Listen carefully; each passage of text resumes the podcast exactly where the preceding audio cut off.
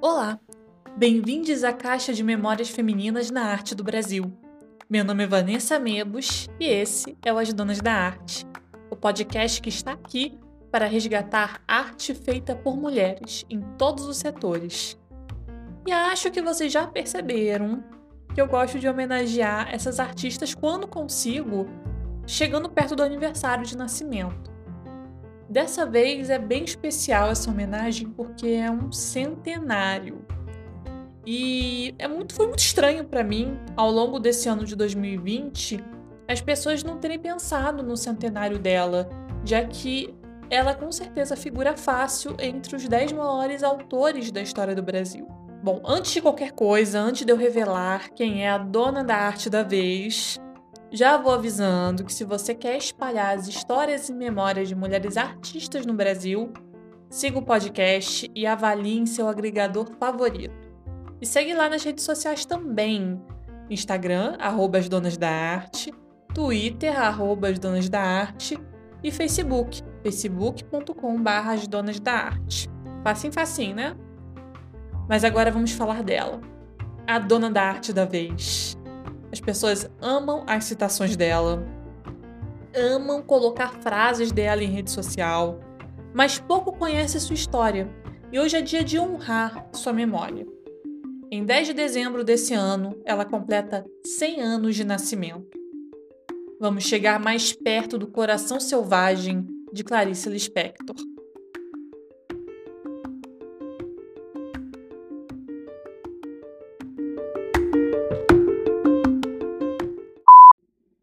Me lembro que quando eu tinha 17 para 18 anos, eu cismei que queria ler um livro da Clarice Lispector.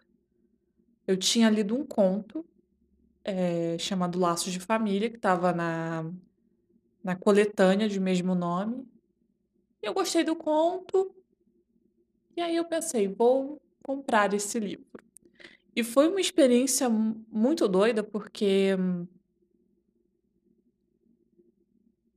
eu não entendi quase nenhum conto.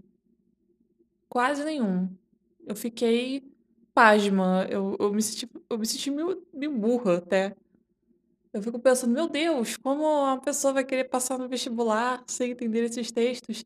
E daí que 15 anos depois, isso foi em 2005, eu resolvi comprar Laços de Família e ler os contos, agora com 33. E é interessante. Eu acho que hum, havia um pouco de maturidade minha, de entender. E talvez nesse espaço de tempo de 15 anos eu fui aprendendo, graças Talvez a arte mesmo. Nesse meio tempo eu eu descubro teatro. Eu redescobri várias vezes a poesia. E foi algo que me ajudou muito a entender de que entender que não dá para se racionalizar tudo principalmente com uma obra de arte. A Clarice é sentimento, sentimento puro. Ela escreve sentimentos, ela ela fala sobre sentimentos que talvez não tenha nem uma palavra específica para para definir. E ao longo desse tempo, desses 33 anos de idade meus, eu me deparei com sentimentos que eu não conseguia encontrar o nome. Nesse ano de 2020, então, nossa, muitos. Então, eu descobri, eu redescobri a Clarice Lispector ao ler de novo, sabe? Eu percebi o quanto que ela falava sobre, sobre sentir, e ela queria ela não queria que as pessoas entendesse racionalmente o que ela escrevia e sim sentisse. Ela, ela era puro sentimento. E tem uma frase dela que está na contracapa do livro, que está na minha frente, que eu vou recitar e tem tudo a ver. Abre aspas. Não se preocupe em entender. Viver ultrapassa todo entendimento. Fecha aspas. E é isso. Viver. Esses 15 anos aí de vivência me ajudaram a compreender a Clarice. Não quer dizer que uma pessoa de 18 anos possa não possa ler e entender, né? Cada um tem a sua tem a sua velocidade de entendimento e a sua vivência, enfim. Mas é interessante. O que eu recomendaria para você que quiser ler Clarice Lispector é isso, não racionalize. Só sinta.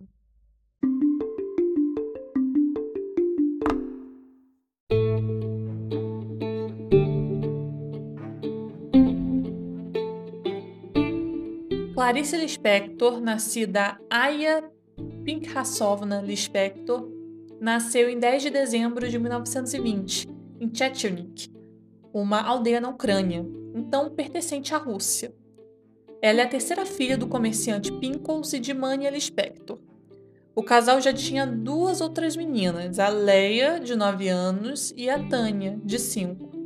O nascimento ocorreu durante a viagem de emigração da família em direção ao continente americano.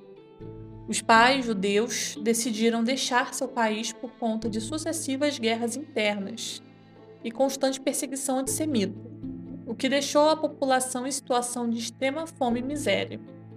Em 1922, a família Lispector embarca no navio Cuiabá, que os levaria ao Brasil. Eles chegaram a Maceió em março daquele mesmo ano, embora Clarice tenha declarado em algumas ocasiões que a família dela tinha desembarcado na capital alagoana quando ela já contava com dois meses de idade. Ou melhor, quando ela ainda contava com dois meses de idade, né? Ela, ela pensava, ela pensa, ela estava pensando nessas memórias que eram um tempinho antes. Aqui eles adotam novos nomes, com a exceção da Tânia, que já tem um nome bem comum aqui no Brasil. O pai se tornaria Pedro, Mânia Marieta, Leia se transformaria em Elisa e Raia, que significa vida ou clara, em Clarice. Eu estou falando a palavra Aya, mas eu encontrei um pouco de discrepância nas fontes. Eu estou usando a fonte como fonte o, o site do Instituto Moreira Salles. Mas pelo Wikipedia tá Chaya. Então fica essa dúvida se é Chaya ou Aya que fala, se é com C na frente, CH ou apenas H. Mas enfim, em 1925 a família se mudou de Alagoas para Pernambuco. Pedro, descontente com os negócios em Maceió, tentava construir sua independência econômica em Recife. Os Lispectors vão viver então no bairro da Boa Vista, habitado por uma comunidade judaica que incluía tios e primos do lado paterno, ou melhor, do lado materno. A família viveu de maneira modesta, as meninas almoçando às vezes suco de laranja, um suco de laranja aguado e um pedaço de pão. Mais tarde, contudo, a autora se recordaria da infância como um período bom em que roubava flores e pitangas e tomava banhos de mar e Olinda. E até, em certo carnaval, ganharia uma fantasia de rosa, episódio que contará, respectivamente, em 100 anos de perdão, banhos de mar e restos do carnaval. Textos publicados na coluna que manteria na, no finalzinho da década de 60 no Jornal do Brasil. Em 1930, matricula-se o Colégio Judaico da cidade, que funciona no próprio bairro de Boa Vista, e aí termina o terceiro ano do curso primário. Nesse mesmo ano, ao assistir a uma peça de teatro, inspirou-se e escreveu Pobre Menina Rica, obra em três atos cujos originais acabou perdendo. Mas interessante, com 10 anos de idade já esboçava até peça de teatro. Que pena que a gente não tem esse registro. Em 21 de setembro, sua mãe, que tinha uma doença que provocava uma paralisia progressiva, morreu aos 41 anos. Depois da perda, Clarice Lispector, que como as irmãs tinha aulas de piano, inventou uma música que apresentava uma parte mais suave e outra mais violenta. Três meses depois, seu pai deu o primeiro passo no sentido de adotar a nacionalidade brasileira. Solicitou um documento para provar filiação, lugar e data de nascimento, profissão, estado civil e tempo de residência no país. Em 1931, é, Pedro Lispector encaminha pedido de naturalização dele e de sua família. Enquanto isso, a pequena Clarice começava a demonstrar interesse cada vez maior pela escrita. Já com 11 anos, enviou, sem sucesso, vários contos para a seção O Diário das Crianças no Diário de Pernambuco. E a razão para os escritos não serem publicados é uma só, conforme afirmaria mais tarde.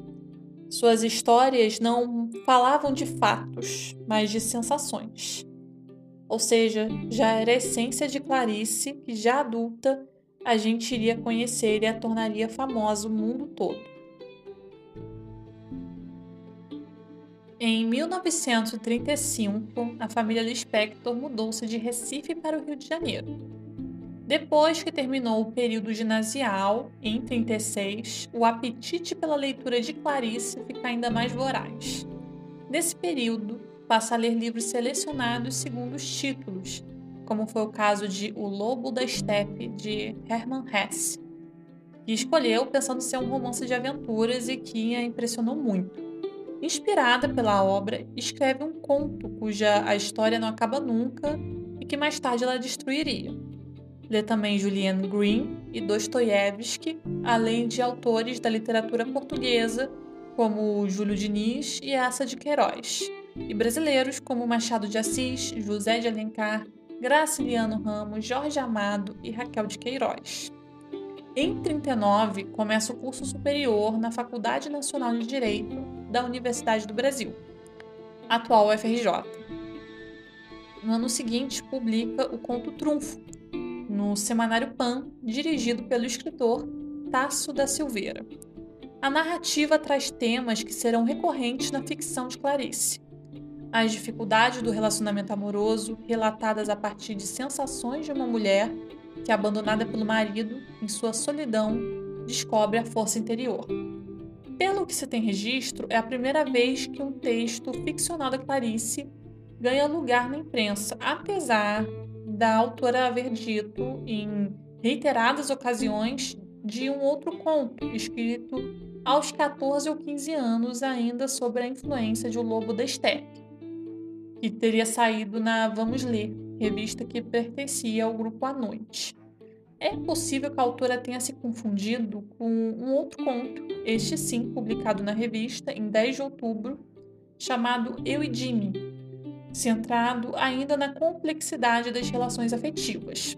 Nesse mesmo ano, escreveria várias, vários outros contos.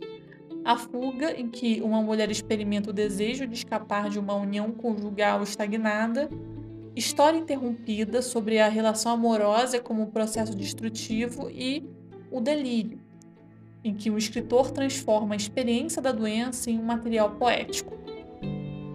Tanto Trunfo como Eu e Jimmy permanece até hoje fora das obras da autora, os outros textos citados apareceriam no volume póstumo A Bela Fera, de 79.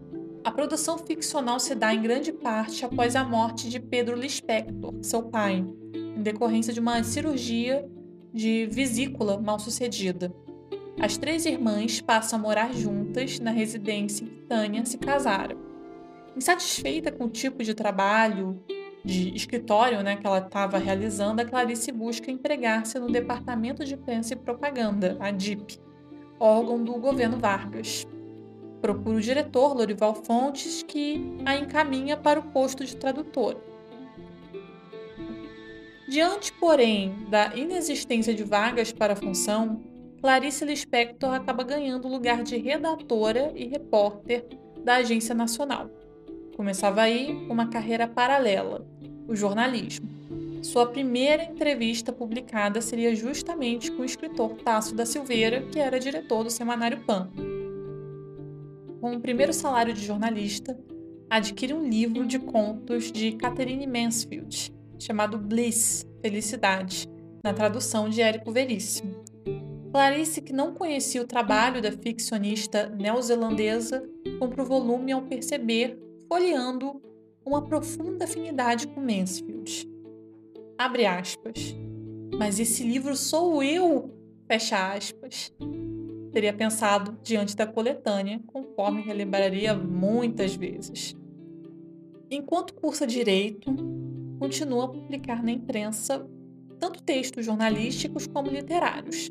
Junto aos seus amigos Lúcio Cardoso, Otávio de Faria e Adonias Filho, passa a frequentar o Bar Recreio na Cinelândia, ponto de encontro de autores como Vinícius de Moraes, Cornélio Pena e Raquel de Queiroz. Apesar de convencida de que não exerceria a profissão, estuda com afinco para concluir o curso de Direito. Clarice ganha, em 1942, seu primeiro registro profissional como redatora do jornal A Noite, cujo quadro integrava desde fevereiro e três meses após completar os necessários 21 anos, encaminha o pedido de naturalização. Ao saber que havia um decreto assegurando que era possível obtê-la antes do período de um ano previsto por lei, solicita em carta de 3 de junho, dirigida ao presidente Getúlio Vargas, a dispensa de tal prazo. O silêncio se prolongaria até 19 de outubro, quando o ministro interino daquela pasta, Alexandre Marcondes de Machado, solicita ao presidente seu parecer. Vargas responde secamente, perguntando por que Clarice, residente havia tantos anos no Brasil, só naquele momento pedia naturalização, e com tanta urgência. Ela volta a escrever ao mandatário no dia 23, explicando que o fizera assim que lhe fora possível, após sua maioridade legal. Além disso, ela precisou desfazer algumas incoerências nos dados declarados na abertura do processo, sendo levada a efetuar algumas correções sobre o seu histórico de imigrante.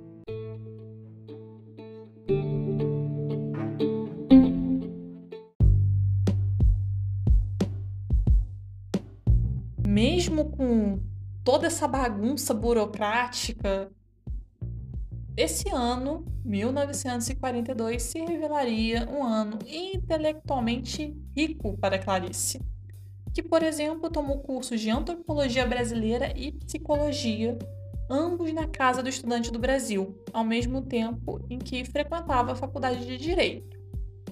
Mas, acima de tudo, porque em 42 ela escreveria seu primeiro romance, elaborado de março a novembro, tendo sido concluído em mês de isolamento numa pensão na rua Marquês de Abrantes, em Botafogo. O título, Perto do Coração Selvagem, seria sugerido por seu amigo Lúcio Cardoso. Ele dissera que se todas as anotações esparsas acumuladas no que já se constituía o método do Clarice Lispector falavam do mesmo assunto, então o romance já estava escrito bastando reuni-las.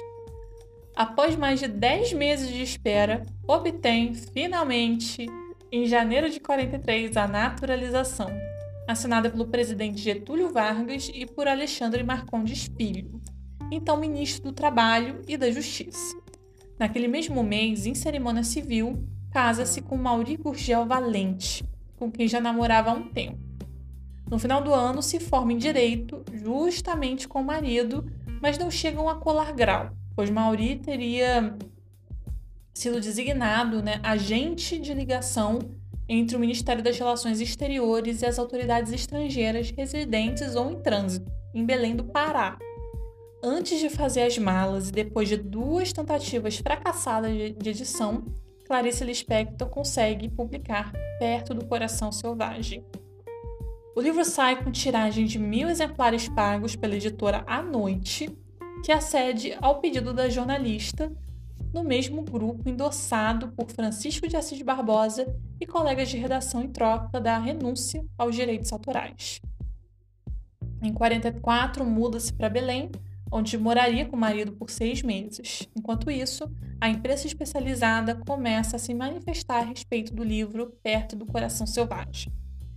Sérgio Millier escreve uma crítica entusiasmada para a coluna Últimos Livros do diário O Estado de São Paulo, de 15 de janeiro, relatando desde o seu enfado diante do estranho nome da autora, que acreditava se tratar um pseudônimo, até a surpresa que a leitura lhe causara. Após uma curta temporada do casal no Rio de Janeiro, no dia 5 de julho, Mauri foi designado para servir como vice-cônsul em Nápoles. E assim, Clarice passaria um período de 16 anos longe do Brasil. Naquele mesmo ano, recém-chegada à Itália, recebe a notícia de que ganhara o prêmio Graça Aranha por Perto do Coração Selvagem, considerado o melhor romance de 43. Clarice chegou na Itália em tempos difíceis, em que a Europa vivia a Segunda Guerra Mundial e regimes ditatoriais como o fascismo e o nazismo, este último de característica antissemita. Lembrando que Clarice era judia. E ela foi bem ativa nesse período, trabalhando em 45 em um hospital americano, dando assistência a brasileiros feridos na guerra. Em agosto do mesmo ano, recebeu ofícios assinados por médicos da Força Expedicionária Brasileira que agradecem o serviço prestado, enquanto posa para Giorgio de Chirico, espero que esse seja o nome realmente certinho, né? O estúdio romano do pintor, houve a notícia do final da guerra. Era o dia 9 de maio e Clarice Lispector estranhou a reação de todos, que não manifestaram uma esperada euforia. Ela achou que a pessoa ia ficar eufórico e não foi exatamente isso. Foi uma coisa mais branda, mais sóbria, né? uma reação mais sóbria. Clarice Lispector, além de contos, escreveria a partir daquele ano a Cidade Sitiada, seu terceiro romance. Em 48, a escritora comunica estar esperando seu primeiro filho. Ela vivia, na verdade, duas gestações, pois trabalhava para pôr um ponto final em seu terceiro romance, que lhe custara os últimos três anos, tendo sido reelaborado pela autora mais de 20 vezes, que era o método que usava para escrever um livro aumentava também a produção de contos.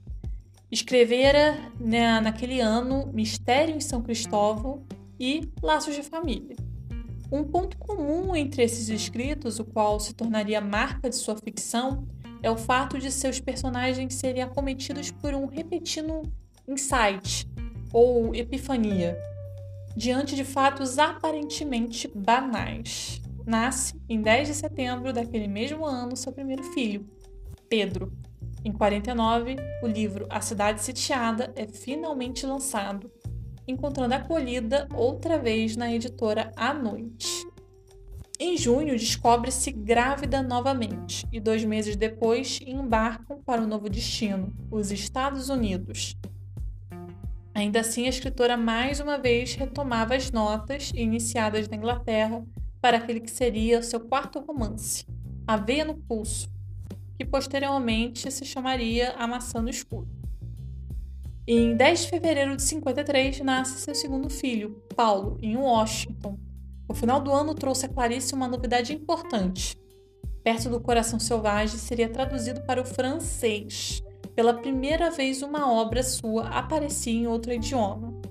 Porém, a tradução de Perto do Coração Selvagem preocupou a autora, em Cartas Irmãs, listaria muitos erros na versão francesa do livro, como traduzir porcaria por excrementos ou dizer a criada preta, onde Clarice Lispector pusera somente criada. Uma tradução bem racista, por sinal. Escreve ao editor queixando-se, mas ele responderia que enviara várias cartas, inclusive o texto no estágio anterior, Nada disso chegar às mãos da escritora, como ela diria em nova missiva. Clarice então decide esquecer que o livro fora traduzido, já que nada viu que se fazer a respeito.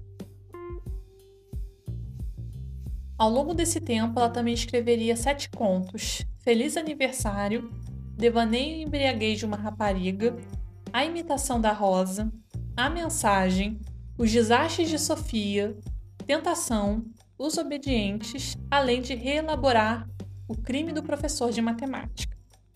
No entanto, posteriormente, aconteceram muitos impasses editoriais para as futuras obras da Clarice.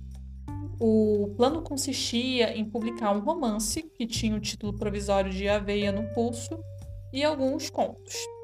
Aveia no Pulso foi um título meio polêmico. A Clarice, depois de um tempo, não queria mais esse título, mas o João Cabral de Melo Neto defendeu bastante. Então, enquanto ainda estava nesse impasse de publicar ou não, ficou meio que uma obra temporariamente sem título. Porém, do outro lado do Atlântico, as notícias não eram boas.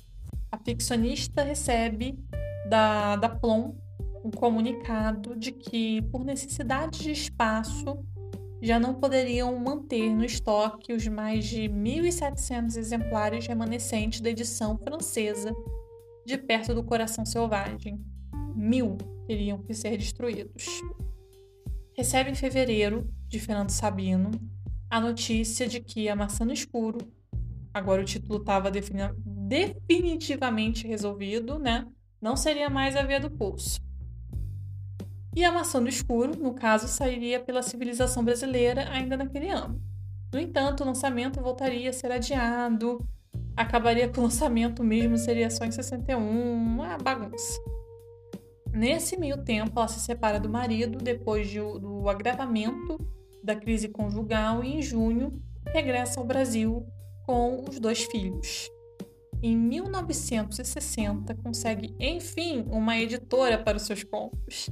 Assina com a Francisco Alves, do Rio de Janeiro, que lança, no dia 27 do mesmo mês, na sua sede paulista, que abrigava também uma livraria, o livro de contos Laços de Família. A antologia se compunha de 13 histórias, os seis textos de alguns contos, os cinco mencionados anteriormente que apareceram em Senhor, na revista Senhor, mais Devaneio Embriaguez de uma Rapariga e Preciosidade. A revista, aliás, se revelara uma importante forma de retorno da Clarice Lispector às livrarias e, além disso, na volta no Rio, ela passara a estar mais próxima de seus leitores. Em julho de 61, A Maçã no Escuro é lançado finalmente com sessão de autógrafos na abertura do segundo Festival do Escritor Brasileiro em um centro comercial de Copacabana, atraindo um grande público curioso pelo retorno de Clarice Lispector ao romance. Tom Jobim, compositor já conhecido, apadrinhava o estande da autora, apregoando o romance e impulsionando as vendas que foram bem, apesar do preço do volume considerado alto para a época. Mas era Clarice, né, amores? No mesmo ano, inclusive, ela recebe o prêmio Jabuti da Câmara Brasileira do Livro por Laços de Família. Em 63, escreve, em alguns meses, o romance A Paixão Segundo GH. Ao longo do processo, apresenta trechos à poeta Marli de Oliveira, sua amiga. A partir do aparecimento de A Paixão Segundo GH, sua obra passa a ser examinada com maior atenção pela crítica sensível, principalmente as sensíveis à questão de filosofia.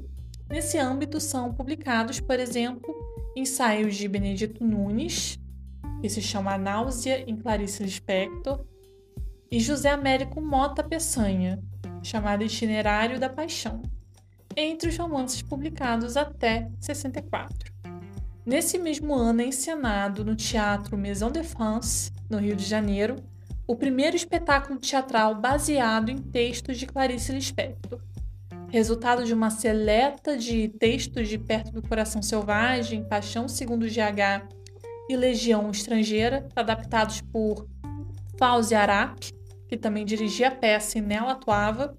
O espetáculo, que levava o nome do primeiro romance de Clarice, foi produzido por Carlos Kroeber e tinha no elenco José Wilker, Glauci Rocha e Disse Migliaccio. Porém, na madrugada de 14 de setembro de 66, um acidente mudaria em definitivo a vida de Clarice Lispector.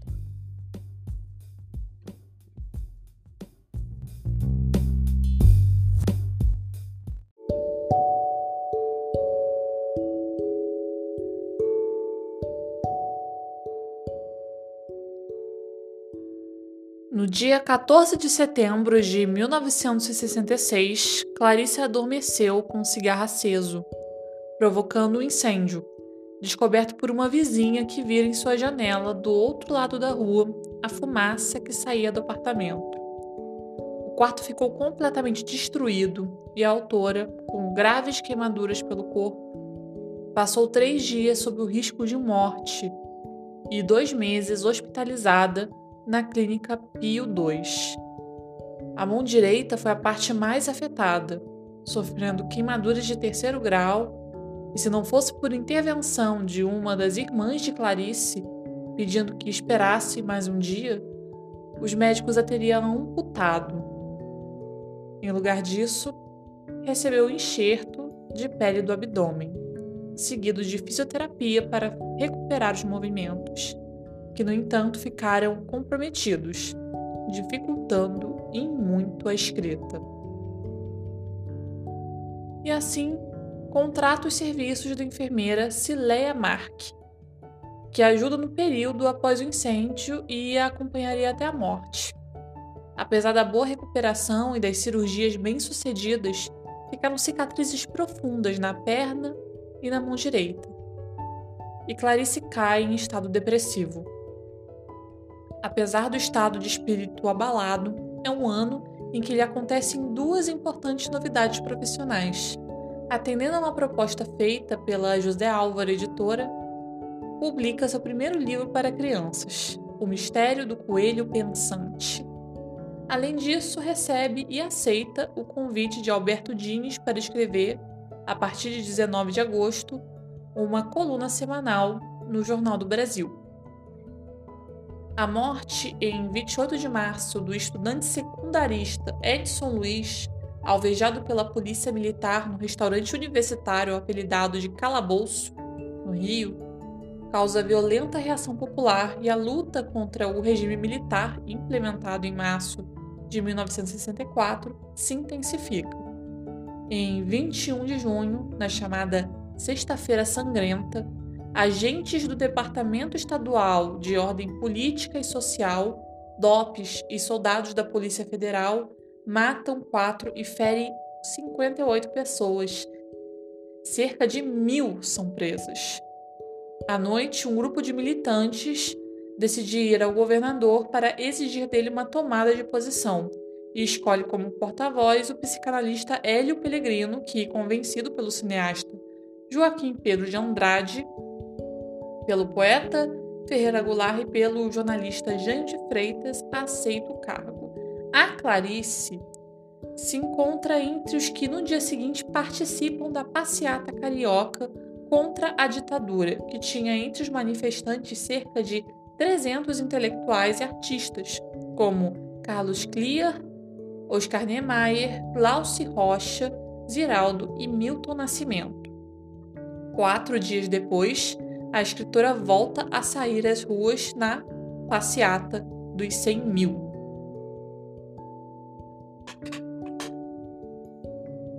Em 1971, lança Felicidade Clandestina, reunião de contos publicados anteriormente, entre os quais um conjunto de escritos em que rememora a infância em Recife. Termina em julho cópia do seu romance Atrás do Pensamento, monólogo com a vida.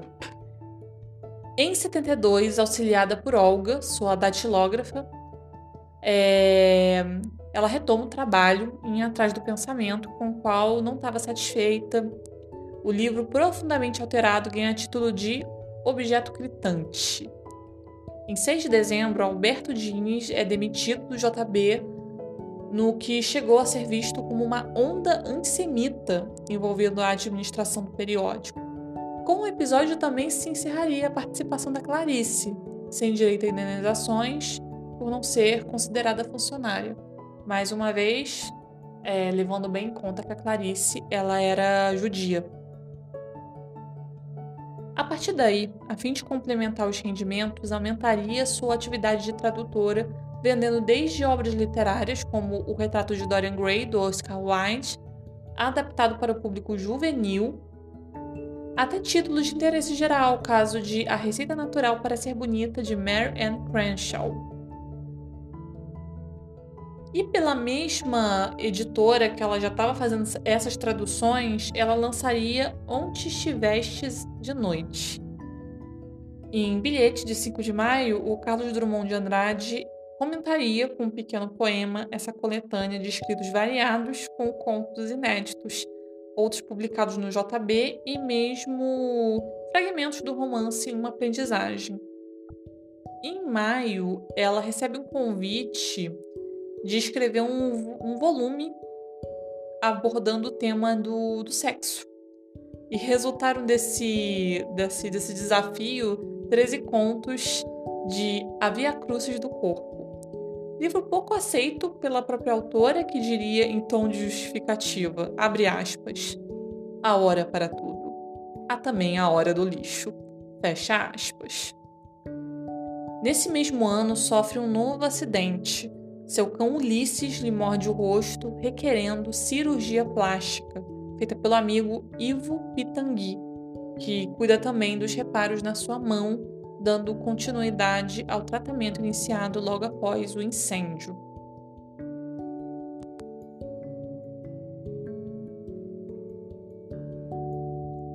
Vive na companhia de Cileia Marque e da cozinheira Geni depois que os filhos deixam a casa.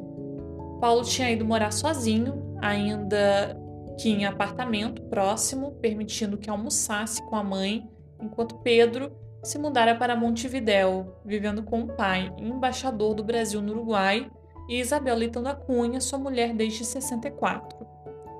Publica ainda um outro livro, o terceiro destinado ao público infantil, A Vida Íntima de Laura, que sai pela José Olimpo então detentora dos direitos de sua obra publicada até 1971. Em 75, passa breve período no Hotel Continental no Rio para sozinha poder escrever, e assim continua também traduzindo romances. Como passatempo, dedica-se à pintura também. No total, produziria 18 quadros em técnica mista, sendo que 15 em óleo sobre madeira, tanto como na escritura, seus quadros buscam fugir do figurativo rumo à abstração. Em 76, fica sabendo, por uma tia, que sua mãe mantinha um diário e escrevia poemas. Trabalhou nesse mesmo ano na redação de A Hora da Estrela, reunindo os fragmentos esparsos e dagilografa os originais da novela. Simultaneamente, toma notas para o novo romance, Um Sopro de Vida e dois contos, A Bela e a Fera ou A Ferida Grande Demais e Um Dia Menos. Em 77, comparece, 1 de fevereiro, aos estúdios da TV Cultura em São Paulo, onde é entrevistada pelo jornalista Júlio Lerner para o programa Panorama Especial, que se tornaria o único registro audiovisual da autora que nele se mostra reservada, imprevisível e aparentemente pouco à vontade. Ainda em fevereiro, escreve um livro para crianças que seria publicado no ano seguinte, sob o título Quase de Verdade, adaptando lendas brasileiras por encomenda da fábrica de brinquedos Estrela, produz outra, outras 12 histórias infantis para um calendário de 78 intitulado Como nasceram as estrelas. E aí ela publica A Hora da Estrela, em volume editado pela José Olimpo, que ganha introdução O Grito de Silêncio, assinada pelo crítico Eduardo Portela. A Hora da Estrela é um dos livros mais célebres da Clarice. É, é um grande sucesso, é um livro muito marcante na literatura brasileira. Tempos depois, sofre com uma súbita obstrução intestinal de origem desconhecida, sendo internada na Casa de Saúde São Sebastião, no Catete. Em 28 de outubro, é submetida a cirurgia, na qual se detecta a causa do problema, um adenocarcinoma no ovário, irreversível. O câncer deixava a Clarice Lispector poucos meses de vida. No dia 17 de novembro, é transferida para o Hospital da Lagoa. Todo o tratamento aplicado era de cunho paliativo, nem químio nem radioterapia serviriam para Clarice com a doença muito avançada, aliás. E essa doença não foi revelada a Clarice. Os amigos e a família se encarregaram de fazer companhia nesse tempo. E no dia 9 de dezembro, véspera do seu aniversário, às 10 e meia da manhã, morre Clarice Lispector. É uma sexta-feira e, em observância às leis judaicas quanto ao Shabá, não pôde ser sepultada. O enterro no cemitério comunal israelita, no bairro carioca do Caju, aconteceu então no dia 11, domingo. Em 28 de dezembro, às 20h30, a Cultura levava ao ar a entrevista da Clarice Lispector, atendendo à solicitação da escritora, que, ao final daquele encontro, pedira ao entrevistador que o programa só fosse transmitido póstumamente.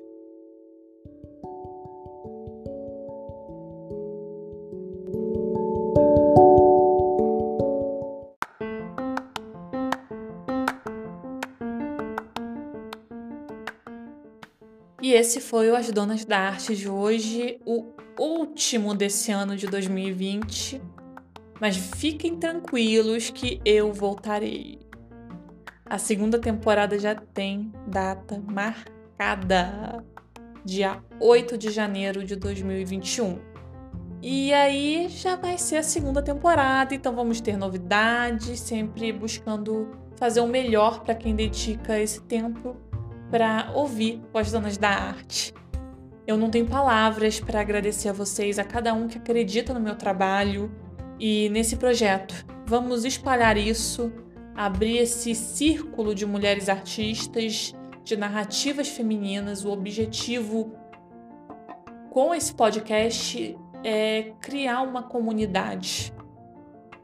Criar uma comunidade de mulheres que fazem arte. Porque é nítido ainda a nossa invisibilização.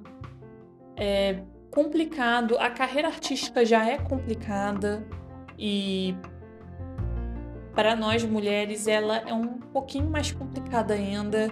A gente ainda tem barreiras, barreiras como barreiras machistas.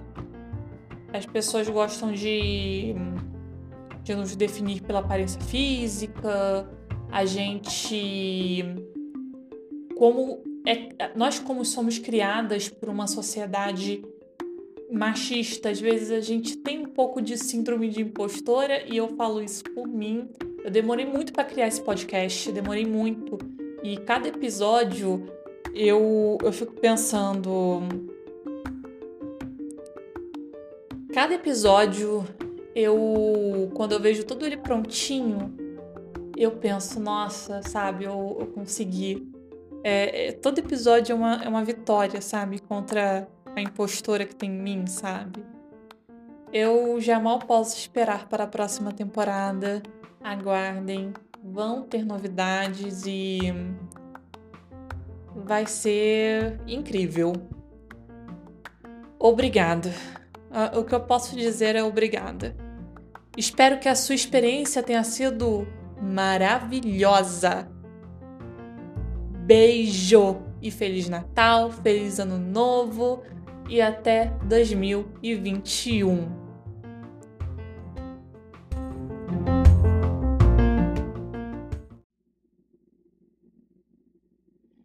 Esse podcast é produzido e apresentado por Vanessa Mebos. A arte desse episódio é de Paula Camilo, que vocês podem seguir no Twitter e no Instagram pelo arroba céu. A fonte bibliográfica é a biografia da Clarice Lispector, exibida na página do Instituto Moreira Salles. O link vai estar na descrição e também na página do Twitter.